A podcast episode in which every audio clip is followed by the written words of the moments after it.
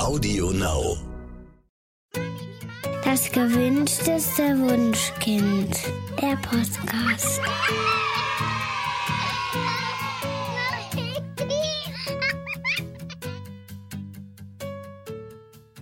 Hallo und herzlich willkommen zu Das gewünschteste Wunschkind, der Podcast mit Daniel Graf. Katja Seide.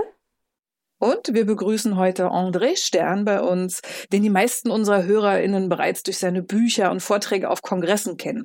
Aber vielleicht willst du dich trotzdem erst einmal selbst vorstellen, André? Ja, das kann ich. Hallo, schön mit euch zu sein. Hallo, willkommen. Äh, als Kind hatte ich die Gewohnheit, mich vorzustellen als, äh, also ich, ich, ich hatte festgestellt, dass die Leute immer wieder dieselben Fragen stellen.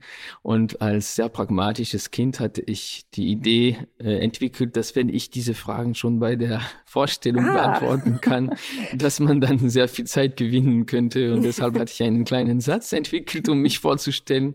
Und der ging etwa so, hallo, guten Tag, bonjour. Ich bin ja in, in Frankreich aufgewachsen, in Paris sogar.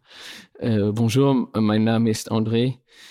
Äh, weil das die erste Frage ist, die man dir stellen wird, wenn du ein Kind bist. Das ist, das ist der Moment, wo du bemerkst, dass man die Kinder und die Erwachsenen leicht anders behandelt, aber das ist nur der Anfang. Also hallo, mein Name ist André, äh, ich bin vier Jahre alt und das war sehr wichtig, das zu sagen. Ähm, deshalb wichtig, weil äh, sonst, also nicht für das Kind selbst, dem Kind ist das relativ fremd. Das sind Begriffe, die so total ähm, außerhalb der Kinderwelt sind. Das sind Konstrukte und Konzepte der Erwachsenen. Äh, aber ähm, gut, das Kind muss äh, ist gewohnt, dass man sich freut, wenn also, oder wenn er sagt, es sei vier, weißt du, dann sagen alle, oh, ist schon so groß und irgendwie klingt das wie eine, eine Anerkennung, nicht wahr? Und also deshalb, also äh, hallo, äh, mein Name ist André, ich bin vier Jahre alt, ich bin ein Bub, auch sehr wichtig zu sagen. Ähm, na, noch einmal wegen der, wegen der Unterschiede, weißt du? Wenn, wenn, man, man fragt dich, wie alt du bist, aber du darfst nicht antworten, ich bin vier und wie alt bist du, Madame? Weil die Dame dir dann die Antwort gibt. Das ist eine Frage, die man einer Dame nicht stellt. Und somit bemerkst du eigentlich, dass man dich anders be behandelt. Denn dich darf man fragen und du darfst aber nicht zurückfragen, nicht wahr? Ähm, und da auch, also dass das mit äh, äh, Bub oder Mädchen ist auch wiederum etwas, das total außerhalb des, des, des der Welt des Kindes ist. Das Kind, das sieht nicht die Welt in zwei Kategorien. Das sieht nicht die Welt in zwei Genders. Das sieht die Welt so viel breiter und bunter und, und, und das sieht nur die Verschiedenartigkeit und das freut sich der, Freu- der, der Verschiedenartigkeit. Und das hat aber, und das macht es auch nicht für sich, das Kind. Das macht es wirklich wiederum nicht für sich, das macht es für die anderen. Denn die Erwachsenen, die empfinden so einen riesen Schock, wenn sie bemerken, dass sie sich geirrt haben in der Erkennung des Geschlechts eines Kindes. Das, die, das Kind, das will diesen, diesen Schock vermeiden bei dem Gegenüber und sagt dann, ich bin ein Bub. Und dann ist es in Ordnung, weil ähm, es ist ja sehr schwierig, ein, ein, ein Mädchen von einem Buben zu unterscheiden. Gäbe es die Kleidung nicht oder die Haarlänge, und bei mir war es halt eben die Haarlänge, die problematisch war. Schon damals hatte ich langes Haar. Und äh, da haben alle gemeint, ich sei ein Mädchen. Und dann, äh, ich, ja, als ich zu sagen hatte, ich bin ein Bub, da hatten sie so einen Schock, das wollte ich vermeiden. Also ich, ich bin fast durch, entschuldigen, aber also gu- so, guten Abend, hallo, mein Name ist André, ich bin ein Bub, ich bin vier Jahre alt, ich esse keine Bonbons und ich gehe nicht zur Schule. So habe ich mich vorgestellt gehabt. Der letzte Satz, der letzte Teil des Satzes hat immer für eine gewisse Aufruhr oder Aufregung gesorgt und das tut's immer noch heute. Aber ich kann mich heute genau gleich vorstellen, weil sich nichts verändert hat. Oder fast nichts. Also ich meine, ich kann immer noch sagen Bonsoir oder Bonjour und äh, ich bin immer noch, ähm, ich heiße immer noch André. ich bin ich immer noch, ich bin immer noch ein Bub, obwohl das bei mir immer noch nicht sehr klar ist, was das alles bedeuten soll. Ähm, ich bin immer noch ein Kind. Ein äh, jetzt bald 50-jähriges, aber immer noch ein Kind und äh, ich esse immer noch keine Bonbons und ich war halt eben nie in der Schule, was, was mir eine Ausnahme macht in unserer Landschaft, was immer schon sehr merkwürdig gewesen ist für mich, denn wie kann denn das, was ich erlebt habe, eine Ausnahme sein, wissend, dass das, was ich erlebt habe, das wäre, was jedes Kind erleben würde, vorausgesetzt, man würde diesem Kind vertrauen. Das heißt, der Unterschied ist nur das Vertrauen. Sonst bin ich ein ganz banales Kind, dem alles passiert ist, was einem jedem Kind passieren würde, hätten wir eben dieses Vertrauen oder nicht. So, jetzt habe ich mich länger vorgestellt als geplant. Oh, aber das, das, äh, das war ja sehr gut und aufschlussreich. André, ähm, heute wollen wir erstmal über dein neues Buch ähm, sprechen. Das heißt, die Rhythmen und Rituale unserer Kinder ist aus dem Belz Verlag.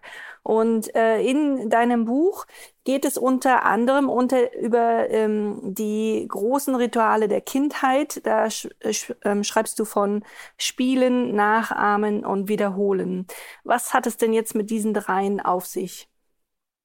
Das ist das, was die Kinder tun. Also erstens, das, das was die Kinder suchen, sind die Rhythmen und Rituale. Mhm. Ähm, weil die, die, die geben einem die Sicherheit, die die Kinder gerne haben.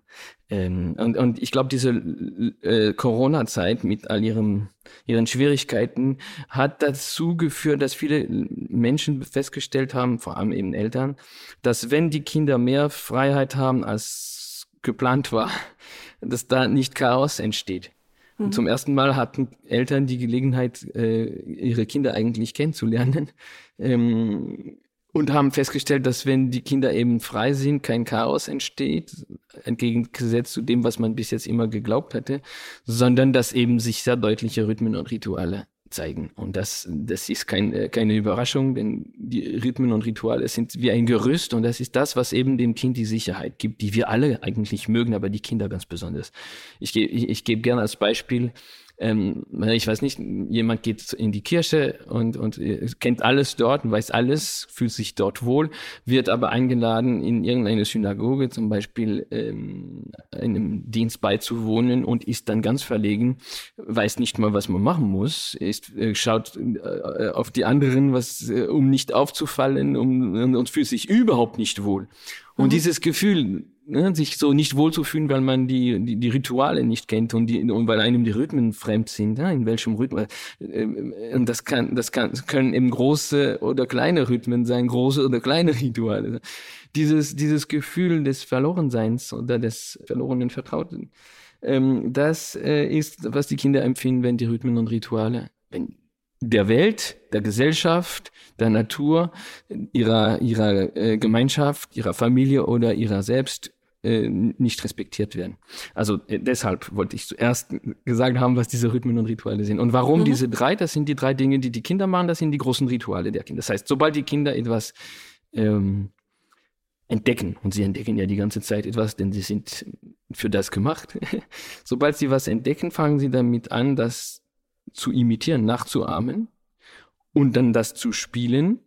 Und in, in ihrem Spiel entsteht die unglaublichste Wiederholung, die man sich vorstellen kann und die eigentlich gar nicht so günstig beleuchtet ist in unseren Breitengraden, weil wir denken, das wird langweilig und das Kind sollte was anderes machen und wir wollen äh, Abwechslung bieten, nicht wahr? Und das ist nur, nur ja nur ähm, Störung für das Kind. Das Kind mhm. und die Fähigkeit zur, zur Wiederholung, denn die Wiederholung heißt keine Erstarrung. Die Wiederholung ist äh, das, was, was, was die, der Musiker macht oder die Musikerin, wenn sie zehntausend Mal dieselbe Leiter spielt. Und das ist und, und da kommt niemand und sagt, hey, komm, mach was jetzt was anderes. und und deshalb sind es die Rituale, weil sobald das Kind etwas tut, etwas sieht, dann äh, wird es das Gesehene nachahmen. Also, und zwar ganz perfekt. Kinder können Handlungen, Geräusche unglaublich geschickt nachahmen. Sie sind dann unglaublich ähm, kreativ, denn sie, sie, sie leben ja auf der Grenze zwischen zwei Welten, nämlich die Fantasiewelt und die reale Welt. Und sie machen da keinen Unterschied, sondern sie gehen von der einen in die andere. Und wenn sie dann etwas entdeckt haben, wie zum Beispiel, ich weiß nicht, der Blinker eines Autos, dann finden sie einen Stein, der genau die Form eines Blinkers hat. Äh, und dann nehmen sie diesen realen Gegenstand in die imaginäre Welt, wo es dann eben zu einem Auto wird. Und dann spielt das Kind das entdeckte, das hat es nachgeahmt, dann spielt es das und wiederholt es dabei unzählige Male, aber nicht ohne Evolution. Es gibt eine Entwicklung, Wiederholung führt immer zu, also wenn du ganz genau diese, dieser Wieder, Wiederholung äh, aufmerksam verfolgst, wirst du, äh, verfolgst, wirst du sehen, dass es immer, immer eine Entwicklung gibt. Und dass ein Jahr später, wenn die Wiederholung nicht unterbrochen worden ist, sie immer noch da ist, aber ganz anders ist als damals. Das heißt, es mhm. ist eben kein Erstarren. Und deshalb, das sind die drei großen Rituale der Kindheit. Sobald etwas Neues entdeckt wird, wird es nachgeahmt, gespielt und wiederholt. Und lustigerweise sind das Dinge, die eben nicht gut beleuchtet, nicht gut angesehen sind. Also nachahmen oder kopieren, weißt du, ist in der Schule gar nicht so günstig. Mhm. Ja? Und in unserer ja. Gesellschaft im Allgemeinen mag man das nicht, wenn jemand eben nachahmt oder kopiert. Dabei ist, haben wir alles da, auf diese Weise gelernt. Und das tun die Kinder. Nachahmen ist eben nicht, nicht gut angesehen. Äh, Spielen auch nicht, oder? Spielen ist ja nicht ernst genug. Es gibt viel äh, Ernsteres, zum Beispiel Lernen, was ja ein totales Missverständnis ist. Mhm. Und Wiederholen eben, wie erwähnt, wird auch nicht, äh, nicht so sehr geschätzt. Und das ist, das ist schade, denn das sind eben die drei Säulen der Struktur der Kindheit, von dieser Struktur, in der die äh, eigentlich die Unabhängigkeit, die Autonomie wurzelt. Mhm. André, manchmal sind ja die Rituale der Kinder ähm, für die Erwachsenen auch aus anderen Gründen schwierig. Also beispielsweise, wenn das Kind seinen gewohnten Weg von der Kita nach Hause gehen will, aber der Erwachsene an dem Tag äh, ja mal einen anderen Plan hat, oder wenn die Nudel auf dem Teller den Brokkoli berührt hat hm. und dann vom Kind einfach nicht mehr gegessen werden will, dann weigert sich das Kind oder es weint. Ja. Was macht man denn dann? Also das mit dem Brokkoli ist wichtig. Also das habe ich hier bemerkt. Also, wenn, also Geht auf Erbsenbohnen. Ja, ja, auf, ja, ja, auf, hm. hier auf Gemüse allgemein. Also bei Veganen. ist das vegan, äh, in einer veganen Familie ist das besonders äh, kompliziert. Aber wenn, wenn, wenn eben Brokkoli oder sonst etwas ähm, Kartoffelstock ganz leicht an also wirklich äh, kaum an, berührt hat. Mhm. Da kann man es nicht essen. Mhm. Das ist, das, das finde ich in Ordnung, denn das eigentlich, da, da, da zeigt uns das Kind seine unglaubliche Stärke. Und das, was wir als den dicken Kopf ja, oder als, als äh, irgendwie negativ beleuchten würden, sehe ich eigentlich als ein Zeichen dessen, dass das Kind unheimlich stark ist und fähig ist zu sagen, nein, das macht ihr mit mir nicht. Denn ich habe klar gesagt, dass ich jetzt da, ich will die Nudeln ohne Brokkoli. Und jetzt, warum ist jetzt hier Brokkoli? Das ist un, so unkonsequent, weißt so nicht konsequent, so inkonsequent. Warum seid ihr da nicht konsistent? Also warum seid ihr, ihr wisst ja, dass ich das nicht essen will.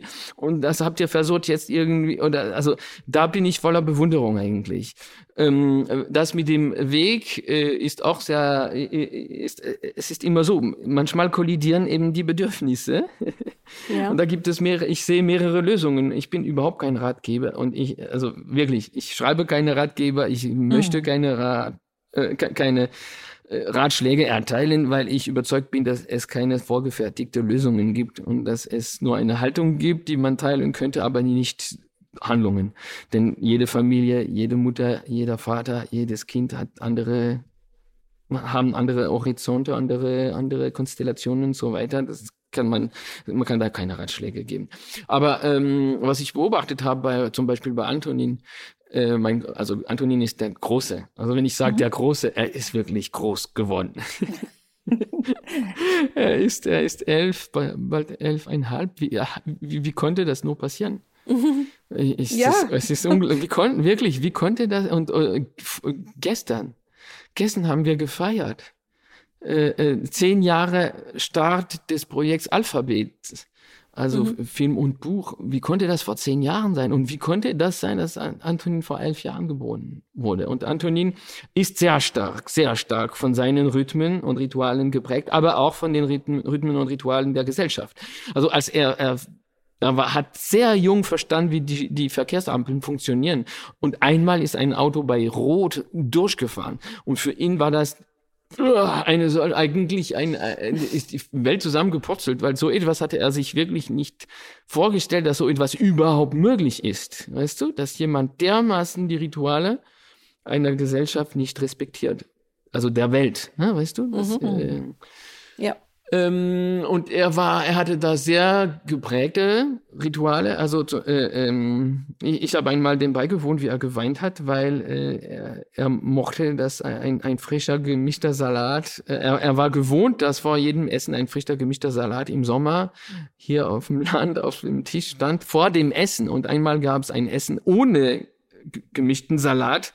Ähm, das, er war so tief traurig. Und da kann man auch, auch das auf zwei Weisen beleuchten. Entweder denken, ach schau, da ein, eine Ausnahme könntest du doch machen. Oder eben bemerken, schau, für das Kind ist die Welt kaputt. Wenn, wenn sie nicht, nicht so ist, wie, äh, wie, wie sie sein sollte, äh? nicht wahr? So? Mhm. Ähm, wie erklärst du sowas, André? Ja, Was sagst du deinem Kind dann?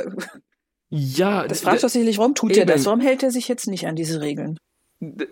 Warum das Kind, ja, dann, dann versucht man das zu erklären in diesem Fall, oder? Weil die, heute hat Oma gekocht und das, mhm. was Oma gekocht hat, kann man nicht mit, mit, mit gemischten Salat essen. Aber das Kind wird nicht, nicht unbedingt verstehen. Nicht, also verstehen wird das Kind, aber dafür seine Traurigkeit, seine Trauer äh, äh vergessen nicht. Und mhm. dann gibt es doch die Lösung für ihn, einen schnellen gemischten Salat zu machen was auch machbar ist, aber dann auch vielleicht nicht gefallen wird, weil er möchte, dass alle den gemischten Salat essen. so, das sind, das sind die Momente, wo es keine vorgefertigten Lösungen gibt, aber ich wollte doch eben eine, als zwei, zwei, zwei Möglichkeiten äh, erzählen. Ähm, mhm. Wir, etwa im selben Alter liefen wir immer wieder an einer äh, Tankstelle vorbei und an dieser Tankstelle gab es so eine Waschstraße, wo die Autos gewaschen werden. Und er ist einmal da vorbeigelaufen, hat dem beigewohnt, wie ein Auto da gewaschen wurde und ist da wirklich, er hat Wurzeln in den Boden geschlagen. Er, den, man hätte Anthony nicht mehr vom Fleck bewegen können, mhm. weil er eben diesem, diesem Ereignis beiwohnen wollte. Und dann wollte er am nächsten Tag wieder hin. Und am übernächsten Tag auch. Übrigens, sobald er nach Hause gekommen war, hat er irgendeine runde Bürste gesurrt, die wir hatten, um seine Autos alle eben zu waschen. Auch durch die Waschstraße zu schieben. Nee, na klar, weißt du, das war wiederum eben gesehen, nachahmen, spielen, wiederholen. Denn das hat er ja, ich weiß nicht, 100.000 Male gemacht. ähm, und am nächsten Tag gingen wir wieder zu dieser Tankstelle ähm, er hat sich befreundet mit der Kassiererin, die ihm ab und zu etwas Süßes gebracht hat, damit er äh, nicht so lange hier stehen muss. Und ähm, sie hat auch organisiert, dass er auf zwei Schachten sitzen kann und den, den beiwohnen kann, wie die Autos gewaschen werden und so weiter. Mhm. Und das Ding ist, dass ähm, für ihn äh, das quasi selbstverständlich war. Und einmal, also sagen wir, neun von zehn Malen konnte er da unbegrenzt stehen und dem beiwohnen. Mhm. Und beim zehnten Mal nicht, weil da äh, es stellt sich heraus, dass diese Tankstelle auf dem Weg zum Bahnhof ist und wir mussten zum Zug. Und das ist etwas, das man nicht biegen kann. Also der Zug, der fährt. Mhm. Das Ding ist in diesem Fall ganz einfach. Ähm, da er die zehn Male, da, die neun Male davor hat stehen dürfen und da er auch die Gewissheit hat, dass heute eine Ausnahme ist aber dass er das nächste Mal und die nächsten und die neun nächsten Male wieder hier stehen darf, ist ihm das kein Problem, diese eine Ausnahme anzunehmen. Denn das ist ja das Problem, das wir haben mit unseren Kindern. Wir lassen sie ertrinken in einem Ozean des Nein. Mhm. Und, und so, dass am Ende nur noch Nein für sie existiert, weißt du? Und einmal mehr Nein führt zum Ausbruch und wir denken, ah, das Kind hat überhaupt keine, ist überhaupt nicht äh, frustrationsresistent, nicht wahr? Und nein, das stimmt nicht. Das Kind ist es ja. Aber wenn du willst, dass dein Kind der Frustration, also einem Nein gegenüber nicht allergisch reagiert, dann musst du dein Kind so früh wie möglich eben nicht mit Nein, eben nicht mit Frust und Frustrationen konfrontieren, sondern eben mit sehr viel Zufriedenheit. Mhm. Denn ein, ein, ein Kind, das in einem Ozean des Ja lebt, wohnt, hat mit Nein von Zeit zu Zeit oder sogar ziemlich regelmäßig kein Problem, solange eben Nein nicht überwiegt. Und das ist unser größtes Problem, dass durch unsere Haltung für unsere Kinder Nein überwiegt. Und, und, und, dies, und, ein, und jetzt Nein bei der Waschstraße ist wirklich unerträglich. Aber ähm, wenn er die Gewissheit hat, also äh, als, äh, wenn das Kind die, die Gewissheit hat, dass äh, eben die neun Male vorher waren möglich und die neun Male danach auch möglich sein werden, dann ist es eigentlich nicht ausgeschlossen, dass das Kind da kein Problem hat. Und dann gibt's noch eine Lösung. Wir liefen auch einmal an einem Bagger vorbei, der in Paris dort beschäftigt war und da konnten wir auch wirklich nicht weg, aber ich musste unbedingt zu einer Verabredung. Und da gab's keine andere Lösung, als mein Telefon zu nehmen und äh, kurz herum zu telefonieren wer kommen könnte, um mit Antonin da zu bleiben, während ich zur Verabredung gehe. Ich hm. weiß, nicht alle können das. Mhm. Aber ich musste da eine Lösung finden ähm, und, und das war die einzige, die ich gefunden ha habe.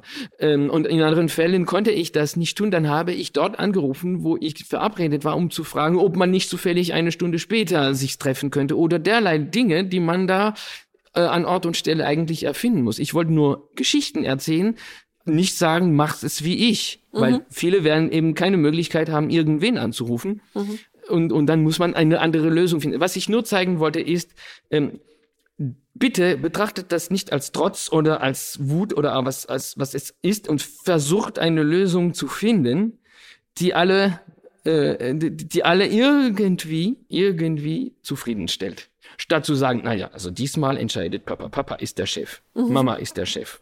Hier kann es nur einen Chef geben. Mhm. Das, weil äh, das kann man dem Kind vielleicht sagen in unserer Gesellschaft, aber dem Partner oder der Partnerin lieber nicht. Das stimmt.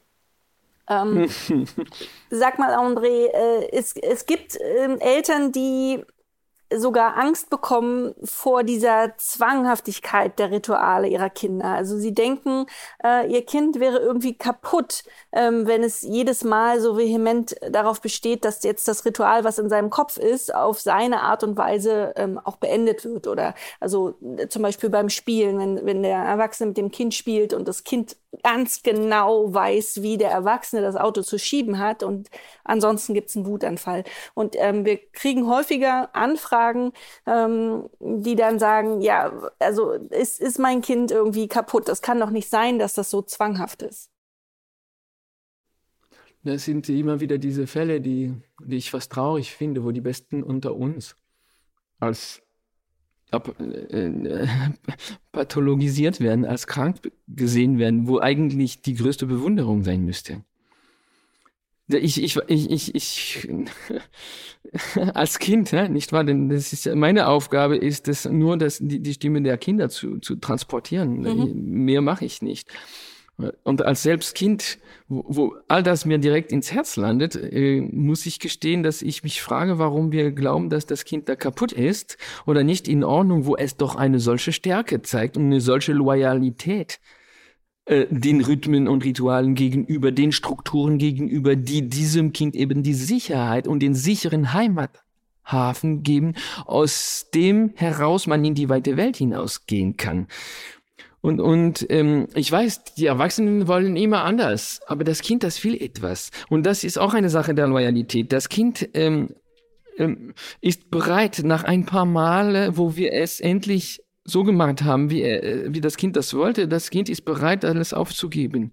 Aber man hat einmal dem Kind gegeben, was es wollte. Es wollte, dass man das Auto eben so schiebt. Ich habe es mit, mit Benjamin, mit dem kleineren, mhm. fünf Jahre alt, auch sehr mhm. recht groß, der hat seit kurzem einen äh, Hamburger Stand aus Lego mit äh, der Möglichkeit, dass da Flammen plötzlich oberhalb vom, äh, von, äh, oberhalb, also auf dem Dach, auf dem äh, äh, erscheinen, nicht wahr? Und da gibt es dazu einen Feuerwehrwagen, der anrennen, äh, der anfahren äh, kann, äh, eilen kann und da kann man sogar mit äh, Lego Wasser wow. auf diese Flammen gießen. Ja, ja, und dann kippen sie um und da sieht man sie nicht mal und der, der Brand ist erlischt. Cool. Ähm, und das Ding ist, ähm, er, er, ich muss, ich muss genau, genau wirklich ähm, Meter 50 weg sein ungefähr, also das ist mein genauer Platz, wo ich sein muss, mit gedreht, gedrehtem Rücken, also ich nur mit gekehrtem Rücken. Ich darf eben den Stand nicht sehen.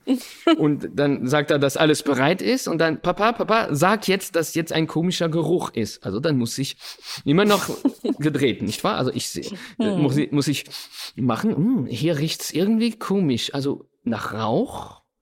Könnte es sein, dass es hier ein, ein Brand gibt? Und dann macht er, ah, hier ist ein Brand auf mein, ein, mein Hamburger Stand. Da ruft er an, hallo, hallo, kommen Sie schnell zur Hilfe. Und dann muss ich eben dann mit dem, mich umdrehen und mit dem roten Feuerwehrwagen, darf ich anfahren, weil so, und dann muss ich ganz genau rückwärts vor, weil wenn du nicht rückwärts reinfährst, es ist alles auch ganz logisch. Wenn du nicht rückwärts reinfährst, da kannst du eben äh, den hinteren Teil des Wagens nicht drehen, wie sich das gehört, damit du eben diese Pumpe ausbauen kannst und damit eben ähm, das Wasser äh, spritzen kann über diese diese Flammen.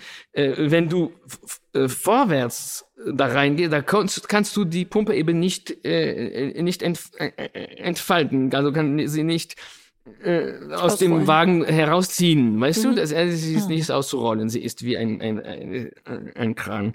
So, das heißt, es hat einen guten Grund, dass er möchte, dass ich so rückwärts reinfahre und dann, umdreh, dann umdrehen, dann äh, äh, Brand löschen und dann wieder einpacken und dann darf ich herunter vom Wagen und zu dem Stand gehen und die mit dem Herrn sprechen, der ganz außer sich ist und sagen, dass jetzt alles gut ist, dass es keine äh, Probleme eigentlich gegeben hat und auch keine, keinen Schaden. Und dann sehe ich, oh, sie machen aber Hamburgers und dann darf ich eben Hamburgers bestellen, vegane natürlich, Tofu-Hamburgers. Und dann darf ich mit denen zurück zum Spot fahren, wo ich angefangen habe, muss, darf mich umdrehen, um meine Hamburgers zu essen, bis ich plötzlich bemerke, dass wieder ein komischer Geruch ist. Und das, was ist denn das? Das riecht ja nach Rauch. So. Und wenn ich irgendetwas nicht so tue, wie, wie jetzt, ich erzähle es zum ersten Mal, wie, wie ihr seht, es ist noch ganz präsent, nicht wahr? Wenn ich irgendetwas nicht so mache, dann kriege ich einfach einen, äh, zuerst mal eine Warnung. Hey, das ist so nicht in Ordnung. Das ist ja unglaublich. Wie genau, das ist ein Szenario, weißt du? Und mhm. wenn, wenn die Schauspieler nicht richten, irgendetwas nicht so sagen, wie man es sagen soll, oder nicht in der richtigen, mit der richtigen äh, Absicht, mit der richtigen Intention oder Intensität, dann sagt der Regisseur, ach, stopp, wir machen's wieder. Und da sagt niemand, ey, ist da kaputt? Nein, die Welt des Kindes ist so in Ordnung. Es muss das so sein und es wird nicht müde. Und ich muss sagen, nach einer Stunde, das sind ungefähr, weiß nicht, 15 Male, wo ich äh, äh, Brand gelöscht habe und Hamburgers bestellt habe, dann ist mein Magen wirklich voll. und, und, Lässt sich dein Sohn überzeugen? Da, da, da finden wir eine Lösung. Aber solange wir das Spiel spielen, müssen wir nur bewundern, diese unglaubliche Ausdauer. Wir haben keine Ausdauer. Wir brauchen Jahre der Meditation, um drei Minuten uns so zu konzentrieren und eine solche Ausdauer zu zeigen, wie unsere Kinder das in ihren Spielen zeigen, wenn sie ihren Rhythmen und Ritualen treu bleiben. Und das ist was ganz Wunderbares. Und das ist mein Versuch mit diesem Buch, diese neue Beleuchtung äh, auf eine Weise zu bringen, dass am Ende vielleicht weniger Leute euch fragen, weniger besorgte Eltern euch fragen, ob ihre Kinder kaputt sind. Ja. Vielleicht sind dann die, die, diese selben, die, wirklich diese Menschen dann plötzlich äh, voller Bewunderung für die Loyalität ihrer Kinder. Genau. Wenn du das so erzählst, dann muss ich an einen Satz aus deinem Buch denken, ähm, der heißt, Lernen ist nicht etwas, was wir tun, sondern Lernen ist etwas, das uns passiert. Ähm, das sagst du auch immer wieder in deinen Vorträgen. Das ist das, was du damit meinst, ne? Unter anderem. Was ich damit meine, ist auch, ja, ja, klar. Also äh, Lernen ohne Wiederholung gibt es nicht. Wobei, wenn das Kind in einem gewissen Zustand den Dingen begegnet ist, dann bräuchte es eigentlich die Wiederholung nur Überhaupt nicht. Aber die Wiederholung ist eine Art und Weise, das zu festigen und eine Art und Weise, das eben äh, es ist zu Spiel geworden. Das, was man entdeckt hat, ist zu Spiel geworden mhm. und somit zu Spaß. Und das macht Spaß. Und weil es so großen Spaß macht, möchte man eben weiterspielen. Aber das, das haben doch alle. Das haben auch wir. Ich meine, äh, wenn wir irgendeine Netflix oder andere Serie kennengelernt haben und sie so gemocht, dann können wir, würden wir, wenn es uns dann nach uns ginge, würden wir alle Episoden nacheinander sehen. Ja, und, tun und, wir auch. Ja, und wir wär, ja, tun wir alle, weißt du? Und das Problem ist, wir wollen nicht, dass der Vorspann anders ist. Weißt du, wir wollen wirklich, dass alles so ist, wie es gewohnt ist. Und wenn einmal irgendeine neue Musik kommt oder irgendetwas, das ungewohnt ist, dann ja. ist das irritierend. Weißt du, das ist Teil des Spaßes, dass immer dieselbe Musik kommt, derselbe Anfang, dieselben Buchstaben, dieselben Farben, weißt du, oder dieselbe Logik. Weißt du, zuerst ein, ein Vorspiel von drei Minuten, dann eben Vorspann und dann eben die, die Geschichte und so. Also wenn es nicht so ist, wie es sein muss, ist es eben nicht so schön. So, und deshalb wiederholt das Kind, weil es Spaß macht. Es macht unendlich Spaß. Und somit wird es eben noch mehr gefestigt und befestigt und gebahnt. Dabei äh, meine ich aber auch was anderes. Also ich meine das und was anderes, wenn ich sage, dass Lernen etwas ist, das uns passiert und nicht etwas, das wir tun können.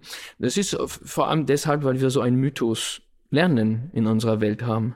Und wirklich, es ist sonst nichts als ein Mythos.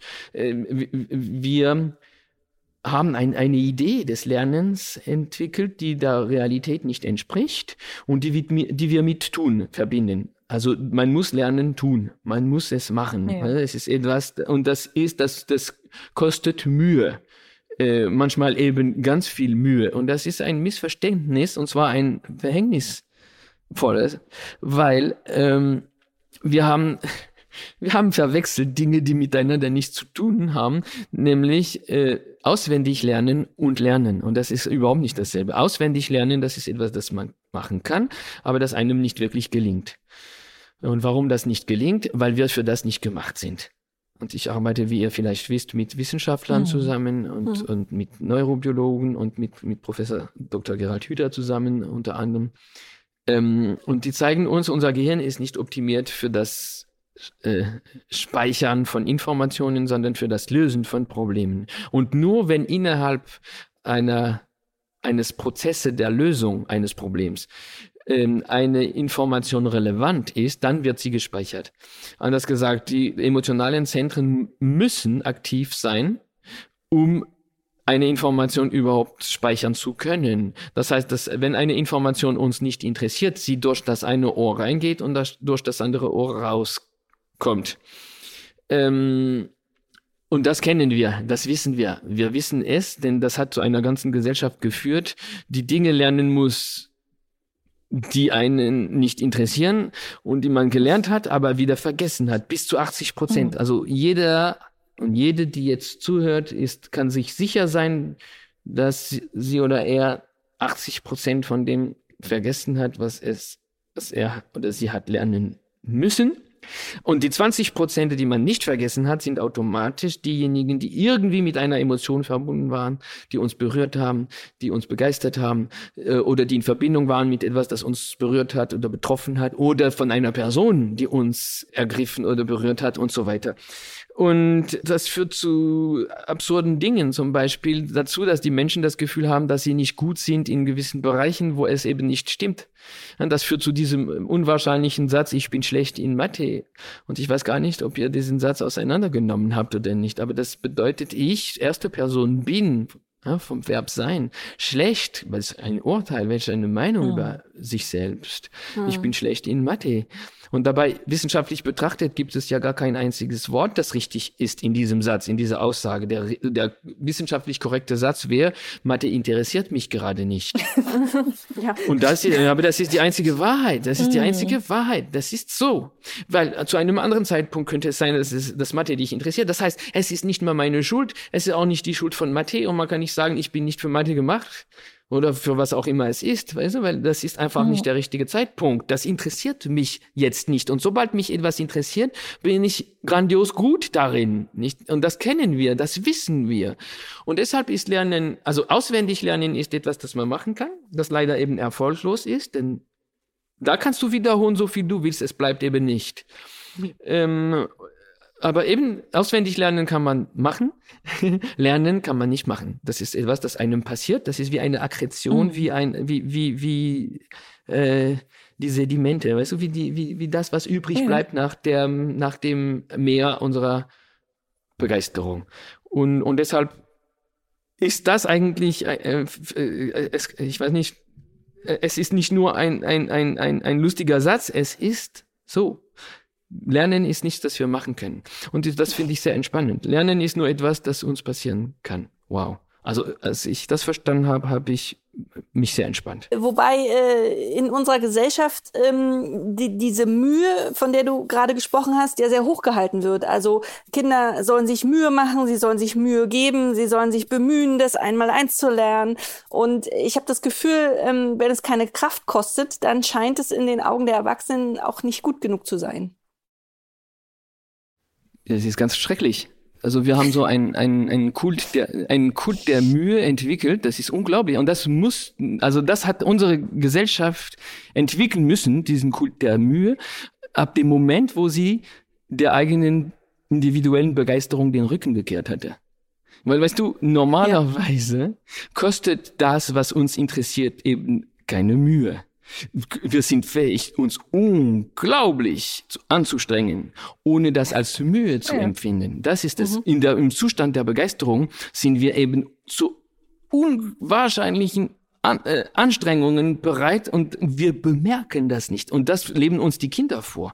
Wenn ihr seht, wie sie zu hohe Stufen äh, äh, gehen oder wie sie über zu große Pfützen springen oder wie sie unendlich um den Felsbrocken herumrennen und laufen und nicht aufhören. Sie sind außer Atem, außer, aber sie hören nicht mal auf. Oder wie sie unendlich den einen Becher in den anderen eben leeren. Und diese unglaubliche, also diese unglaubliche Ausdauer, die von so viel Kraft und von so äh, zeugt, weißt du, und von so viel Fähigkeit über sich hinaus und über die eigenen Grenzen hinaus zu wachsen. Ich habe mhm. einmal dem beigewohnt, wie ein kleines Mädchen am Strand ähm, auf allen Vieren einem Ball Ball nachgegangen ist, der unter dem Arm eines ganz großen Mannes sich entfernte und sie hatte entschieden, diesem Ball zu folgen. Und, und das ist die unglaubliche Fähigkeit, die wir haben, uns eben abzumühen oder eben uns anzustrengen. Mhm. Und das, all die Geschichten, die wir so lieben, weißt du, all diese Geschichten von, sie wussten nicht, dass es nicht möglich war, deshalb haben sie es getan. Das sind die, unsere mhm. liebsten und Lieblingsgeschichten. Ähm, und die mögen wir so sehr, weil sie uns immer von begeisterten Menschen erzählen, die eben die Mühe Weißt du, sie haben, sie, sie arbeiten, sie strengen sich an, aber du hast nicht das Gefühl, dass sie sich abmühen. Mhm. Das ist, wenn dich die Begeisterung gepackt hat. Also wenn die Begeisterung dich gepackt hat, dann spürst du eben die Mühe nicht. Sobald du anfängst, die Mühe zu spüren, ist das eigentlich, es ist extra gemacht.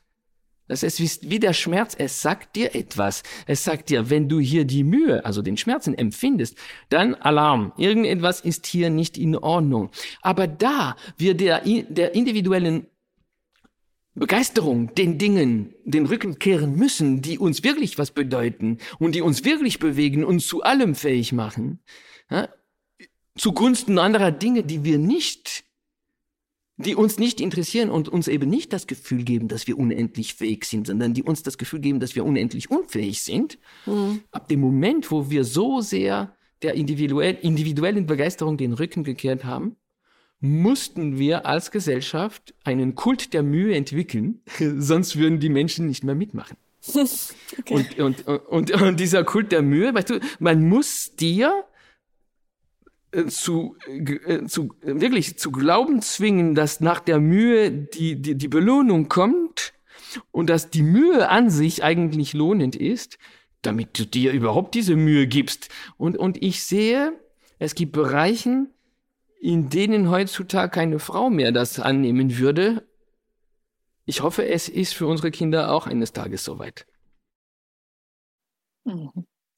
In dem Zusammenhang muss ich gerade an einen Satz aus deinem Buch denken, ähm, der von deinem, von deinem Sohn äh, Antonin stammt. Der, der schrieb in deinem Buch, es geht nicht ja. darum, Kindern alles zu gestatten, was sie wollen. Es geht darum, damit aufzuhören, Kinder all das aufzuerlegen, was sie nicht wollen. Und jetzt erlebe ich es ganz oft, ähm, dass Menschen immer denken, dass wenn wir Kindern immer nur erlauben, das zu machen, wofür sie gerade brennen, dass sie für sich immer nur den leichtesten Weg wählen. Ähm, ich selbst mhm. habe die Erfahrung nicht gemacht und ich denke, du kannst das auch bestätigen, oder? Ja, wie wunderbar, dass das Kind immer die, den, den, den, äh, geringsten Widerstand sucht, weißt du? Mhm. Die ganze Natur das ist schon wieder so dieses Ding. Also es gibt wirklich, ich frage mich immer, wer solche Dinge erfunden hat. Das muss ein Mann gewesen sein, wirklich. also ich weiß, es ist eine andere Diskussion, aber ich glaube ehrlich äh, jetzt definitiv, dass die Quelle aller unserer Probleme Patriarchat ist, das Patriarchat ja. und sonst gar nichts. Aber das ah, ist eine andere, äh, ein anderes Gespräch vielleicht. Aber das muss wirklich ein Mann erfunden haben. Zwei Dinge. Ähm, die, die, die, der, der, wie soll man das nennen? Konzept, ein Konzept Kind als König, mhm. oder? Oder als Tyrann. genau. Wie das, wie das äh, Erfolg hatte, das Kind als Tyrann. Ähm, und die Idee ist ja komisch. Also, weil, guck, die Kinder, die, das ist, wir haben damit angefangen heute, die Kinder sind Nachahmer, geniale Nachahmer. Und sie machen ja uns nach. Sie beobachten uns immer und sie ahmen nach, was wir machen. Das heißt, wenn wir ein Loch äh, an der Wand bohren mit einem Bohrer, dann holen sie sich irgendetwas, das einem Bohrer mehr oder weniger ähnelt und bohren auch Löcher in die Wand. So, das heißt, sie machen alles wie wir, oder? Ja. Und, und wem ja. ist eingefallen, wem ist eingefallen, dass zum Beispiel, wenn das Kind und ein anderes Kind gleichzeitig dasselbe Spielzeug wollen. Weißt du, und wer hat erfunden, dass wenn der große Bruder nachgibt, der Kleine zu einem Tyrannen wird, der erfahren hat, dass er immer Recht hat. Also wer hat das erfunden? Bitte. Wer hat erfunden, dass wenn der große Bruder, Bruder nachgibt, der Kleine zu einem Tyrannen wird, weil es die Erfahrung macht, dass er, dass er immer Recht hat, dass der kleine Bruder erfährt, also ich darf da tun, weil ich immer kriege, was ich will, der Große gibt nach. Wer meint, wer, wer hat diese Idee gehabt? Warum sollte es da anders sein als anderswo? Wenn der große Bruder dem der kleine Bruder alles nachmacht. Wenn der große Bruder loslässt, dann lernt das Kind sonst nichts, als dass es die Möglichkeit gibt, loszulassen. Mhm. Was ja eine unglaublich wichtige Erfahrung ist. Wer ja, konnte, absolut. Wer konnte die Idee entwickeln, dass das Kind hier und nur in diesem Fall das Gegenteil von dem äh, äh, lernt oder, oder, oder behält, als anderswo. Überall anders macht es uns nach. Aber in diesem Fall macht es das Gegenteil. Also es sieht uns nachgeben und gibt selbst dann nie wieder ab. Mhm. Nie wieder nach. Weißt das, ist das ist so unlogisch. Ja. Das ist so unlogisch. Oder die Idee, weißt du, die Idee, dass ein Kind, das man zu sehr respektiert, dessen Rhythmen und Ritual, Rhythmen und Rituale man respektiert, dann eben zu einem Tyrannen wird, dann zu respektlos wird. Weißt du, ein respektiertes Kind sollte respektlos werden? Wer, bitte, welcher Mann musste so eine Dummheit erfinden? Ein respektiertes Kind, das von uns, von uns lernt es alles das sieht von uns vorgelebt, was Respekt ist und sollte respektlos werden. Aber wie idiotisch muss man sein, um so etwas zu denken mhm. und erst noch zu verbreiten? Ja, aber es ist weißt wirklich du? weit verbreitet. Also Total. viele Menschen das haben wirklich ist, Angst davor. Ja, mhm. ja aber das ist, wie konnte sich sowas Absurdes, entgegengesetzt jeglicher Wahrheit durchsetzen? Das ist mir ein Rätsel. Okay. Das ähm, ist das sich selbst reproduzierende Patriarchat. Das ist es. Ja, entschuldige. Ja. ähm, ich, bin, ich bin in deinem Buch über einen Satz gestolpert, der da hieß äh, ungefähr so, äh, die Erwachsenen dienen dem Kind. Ähm, und das klingt jetzt in, in unseren Ohren vielleicht erstmal unerhört. Ähm, aber du meinst damit etwas sehr Positives. Also ich meine nicht, dass die Erwachsenen dem Kind dienen. Ne? Das, äh, ja. äh, ich rede von der dienenden Rolle ja. die äh, mein Vater im Malort ausübt und die eigentlich eine ist, die wir ziemlich automatisch haben einem Kind gegenüber. Also wir sind im Allgemeinen schon ziemlich dazu bewegt, äh, Kinderträume zu verwirklichen.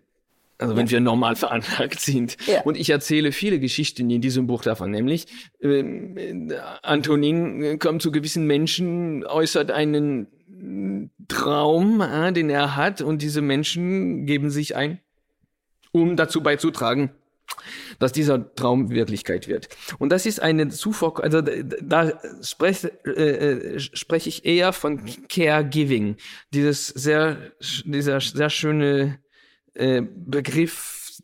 Haben wir den? Nee, den haben wir nicht. Caregiving heißt doch äh, Pflege geben. und ja. das ist so schön.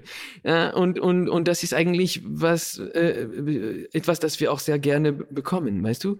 Pflege, Fürsorge. Und, und das beobachte ich immer wieder. Und das ist die dienende Rolle. Dienen ist eben auch sehr negativ belastet.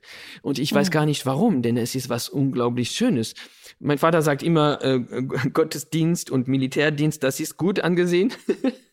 Aber sonst dienen, also als Dienstmädchen hm. bist du weniger angesehen, nicht ja. wahr? Und das ist, und, und er sagt, ich bin ein Dienender im Malort, im Malspiel und das ist ihm sehr, sehr wichtig. Und das kannst du beobachten. Und das ist nicht so, dass ich untertänig für dich alles tue, was du willst. Das ist was anderes. Das ist zum Beispiel, das sind Geschichten, die ich in diesem Buch erzähle.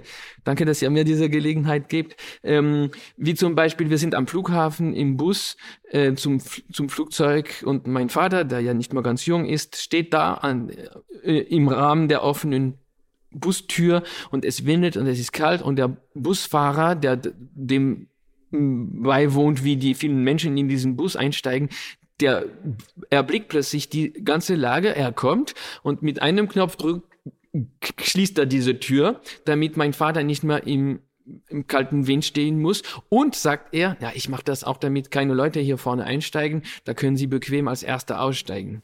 Mhm. Und das ist eben Caregiving. Mhm. Das ist dieses, diese dienende Haltung, ja, äh, die ich mit Caregiving meine und die ich sehr oft bei Erwachsenen beobachte, wenn sie einem begeisterten, einem begeisterten Kind äh, gegenüberstehen. Sie sind, die sind dann unglaublich fähig, sich einzugeben und das sind Geschichten, die ich erzähle, um äh, den Traum des Kindes zu verwirklichen, aber auch deshalb, weil es ihr Leben verändert. Und das ist äh, etwas ganz Wichtiges. Das Kind geht in die weite Welt hinaus, das begeisterte Kind.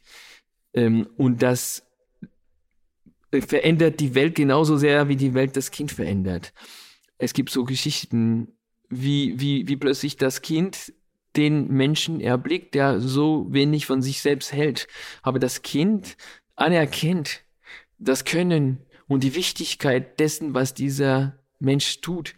Und dadurch gibt es diesem Menschen eine ganz neue Beleuchtung auf das eigene sein. Und der Mensch, der diesem Kind begegnet, möchte nicht mehr, dass das Kind geht. Denn solange das Kind hier ist, ist dieser Mensch nicht der, der, der misslungene Fensterputzer, äh, der nicht Anwalt geworden ist, sondern ein Künstler, der da choreografisch die Fenster putzt und das Kind lacht und gibt diesem Menschen das Gefühl, dass er lebt dass er gesehen wird, mhm. dass er was Wichtiges tut und dass er in, in, in, in, äh, in dem, was es tut, der Welt nützlich ist. Und das gibt das Kind dem Menschen und der Mensch als Gegenzug versucht, den Traum des Kindes zu verwirklichen oder dazu beizutragen. Das ist das, was ich mit der dienenden Haltung und Rolle äh, sagen möchte. Und ich äh, spreche nicht vom Dienen im, im Sinne von Dienstpersonal. Mhm. André, das, das klingt danach, als wäre das Begleiten eurer Kinder quasi euer Beruf. Also sie stehen an der ersten Stelle und ihr habt euer Leben so eingerichtet, ähm, dass ihr sie optimal begleiten könnt und nebenbei noch ein bisschen Geld verdient. Meinst du, das ist für alle Menschen ein gangbarer Weg? Äh, ich, äh, hast du jetzt versucht, mein Leben zu beschreiben? Denn das, das, was du jetzt beschrieben hast, ist vielleicht das Gefühl, dass das yeah. entstehen könnte. Das entspricht einfach keiner Wahrheit. Okay. Okay. Ähm, aber, auf, aber, ich, aber, ja, aber, aber, ähm, auch wenn, wenn dem so wäre, weißt du, okay. Ähm, aber aber äh, die, deine Frage war nicht, wie ich lebe, sondern was die anderen tun könnten. Und das ist eben nee, deshalb. Also ich ziehe einfach daraus, es klingt so nach so viel Leichtigkeit bei euch. Also mhm, es ist ja einfach so ein schon, Kind ja. optimal begleiten zu können, ist ja irgendwie, ähm, ja, es, es sprudelt so viel Freude aus dir heraus, wenn du das erzählst, dass ich denke, boah, das ist wirklich euer Lebensmittelpunkt. Und wenn ich so in mein Umfeld schaue, da sehe ich ganz viele Familien, die wirklich ähm, ja als Hauptaugenmerk haben, wir müssen irgendwie unsere Kinder versorgen, wir müssen Geld verdienen, damit die eine gute Ausbildung machen können. Und ähm, ich ertappe mich ja da selbst so ein bisschen bei dem Gedanken und äh, in mir entsteht jetzt eine Sehnsucht nach viel mehr Leichtigkeit Leichtigkeit. Ähm, wo haben diese Familien noch äh, das Potenzial, irgendwie ihr Leben leichter zu gestalten, dass es irgendwie für sie auch viel leichter klingt? Also, ähm, es ist alles sehr verwurzelt. Ich meine, ich versuche das zusammenzufassen, weil äh, die, die Idee, das sind, das sind die vielen Auflagen, das sind die vielen, ja wirklich die Auflagen. Als Eltern hat man so viele, nicht wahr? Man muss hm. so vieles tun, um gute Eltern zu sein. Und man muss eben zum Beispiel so viel arbeiten, weil man Angst hat, das Kind, dem, dem Kind fehle es an Materiellem. Das Problem ist, dass äh, die affektive Armut für das Kind ja viel äh, schlimmer ist als, als die die, die finanzielle. Ich, ich glaube, ich versuche mit einer kurzen Geschichte aus, aus, aus meiner Familie das zusammenzufassen. Mhm, mein Vater. Ist 1924 in Deutschland geboren, äh, Sohn einer jüdischen Familie in Kassel. Äh, und 1933 bei der Machtergreifung Hitlers hat mein Großvater gesagt, wir verlassen dieses Land. Und sie haben dann das Land gleich verlassen und haben alles hinter sich gelassen. Alles, alles, alles. Mhm, weißt du, ja. du wirst von einem Tag auf den, äh, die hatten die Inflation überlebt und plötzlich von dem wenigen, was sie endlich zusammengebracht hatten, haben sie nichts mitgenommen und sind einfach geflüchtet. Das ist eine Geschichte, die meine, meine Kindheit irgendwie im Hintergrund bestimmt hat, denn mein Vater hat immer erzählt, dass er mit seinem roten Tretauto im Hof in Kassel beschäftigt war, als die Mutter dann rief, Arno, komm schnell. Er sagte, ich muss parken. Nein, nein, nein, nein, lass das Auto so stehen, wie es ist und komme sofort. Und so sind sie geflohen und sind dann bis 1945 auf der Flucht gewesen. Das ist wirklich eine der Lagen, die man sich für die Kinder nicht wünscht, weißt du, weil es war Krieg, es war Judenverfolgung, sie waren immer, immer auf der Flucht. Sie hatten nichts mehr. Sie waren nichts mehr. Äh, man hatte ihnen die deutsche Stadtbürgerschaft entzogen. Sie hatten keine Papiere, keinen Namen, keine Existenz. Sie hatten kein Geld. Sie hatten nicht jeden Tag was zu essen. Sie hatten nicht jeden Tag ein Dach über dem Kopf. Sie hatten hm. nicht, sie hatten jeden Tag die Sicherheit, dass es der letzte sein könnte. Weißt du, das sind wirklich eigentlich ganz arge äh, ähm, materielle Bedingungen. Und wenn du aber meinen Vater fragst, wie seine Kindheit gewesen ist, denn das waren seine Kindheitsjahre. Mhm. Dann sagt er, ich hatte eine ganz wundervolle Kindheit. Mhm. Und warum?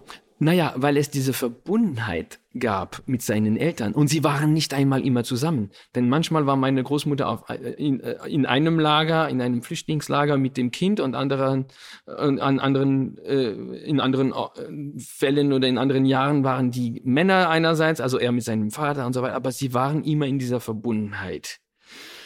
Und dieser Verbund, diese Verbundenheit, das ist der sichere Heimathafen, das ist der sichere Hafen, und auch, auch wenn die Welt um diesen sicheren Hafen herum in Stücke bröckelt, wirklich in, in äh, Krieg ist und, und Gefahr und, und Angst und all das, auch wenn das alles rund um diesen Heimathafen herum existiert, hat das Kind diesen sicheren Hafen und, und sagt dann am Ende der Geschichte, ich hatte eine ganz wunderbare Kindheit in, in, in der Verbundenheit mit meinen Eltern. Und die muss eben nicht geografisch sein. Das ist dieser, dieser sichere Hafen. Und dieser sichere Hafen, die kann man ganz leicht geben. Und deshalb ist das auch die Antwort auf deine Frage, wie sollen es die anderen, die diese Möglichkeit nicht haben, ich weiß nicht welche Möglichkeit, denn äh, das, was du beschrieben hast, ist nicht mein Leben.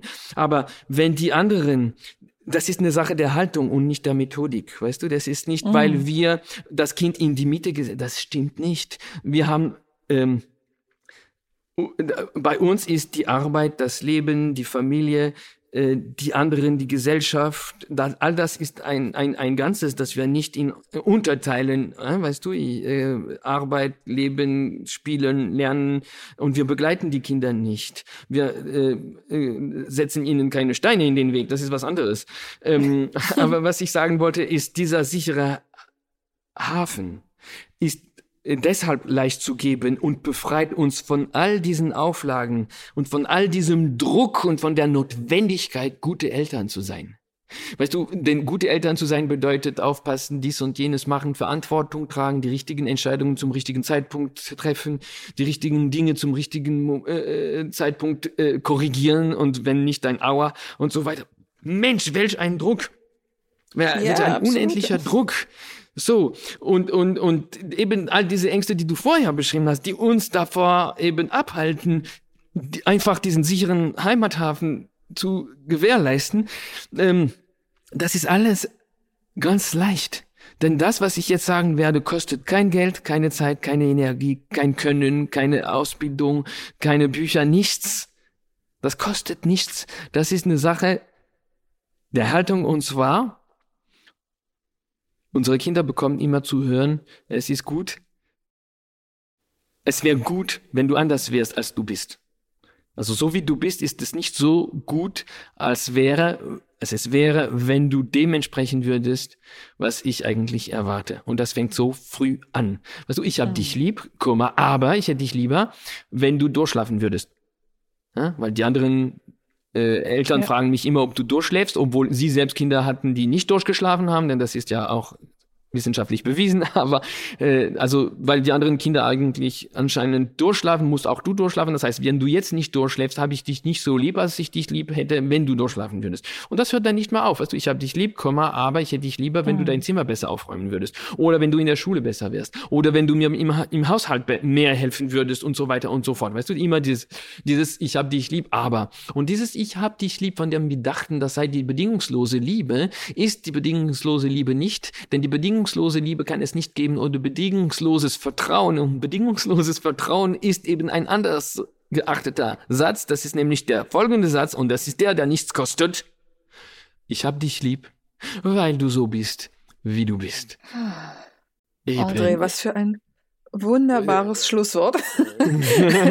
also das hätte ich mir besser gar nicht wünschen können. Ja, ich würde mir auch wünschen, dass wir uns von den gesellschaftlichen Zwängen, die einfach viele auch in ihrer eigenen Erziehung erlebt haben und einfach noch davon zerren, dass wir uns viel leichter davon loslösen können und eben viel, viel bedingungsloser unsere Kinder lieben. Und ich bin sehr froh, viele Eltern auf dem Weg begleiten zu können. Ich bin froh, dass Menschen wie du dabei sind und noch viele, viele andere uns auf diesem neuen Weg begleiten, ähm, wo Kinder einfach so sein können und sollen, wie sie sind. André, wir haben uns wahnsinnig gefreut, dass du da warst. Und für unsere HörerInnen haben wir jetzt auch noch eine kleine Überraschung. Und zwar wollen wir gerne ein Exemplar deines Buches verlosen. Ähm, über das wir heute gesprochen haben, unter anderem. Das heißt, die Rhythmen und Rituale unserer Kinder aus dem Belz Verlag. Und wer mitmachen möchte, schreibt gerne eine E-Mail an wunschkindblog.gmail.com und unter allen, die uns schreiben, verlosen wir dann ein Exemplar dieses wirklich, wirklich tollen Buches. Ja, und dann bleibt mir nur noch zu sagen, Henri, vielen, vielen Dank. Ähm, wir würden dich bestimmt gerne irgendwann mal wieder einladen, weil ich glaube, es gibt ganz, ganz viele Themen, die heute so ganz am Rande äh, schon mal aufgeploppt sind, die ich persönlich total gerne nochmal vertiefen würde. Insofern würden wir sehr, sehr gerne bald wieder was von dir hören. Gerne. Ähm, für heute bleibt uns nur noch zu sagen, ihr Lieben, wir hören uns in 14 Tagen. Vielen Dank an André und Danke macht's gut euch. und bleibt gesund. Tschüss. Auf Wiedersehen. Tschüss. Das war der Podcast vom gewünschtesten Wunschkind.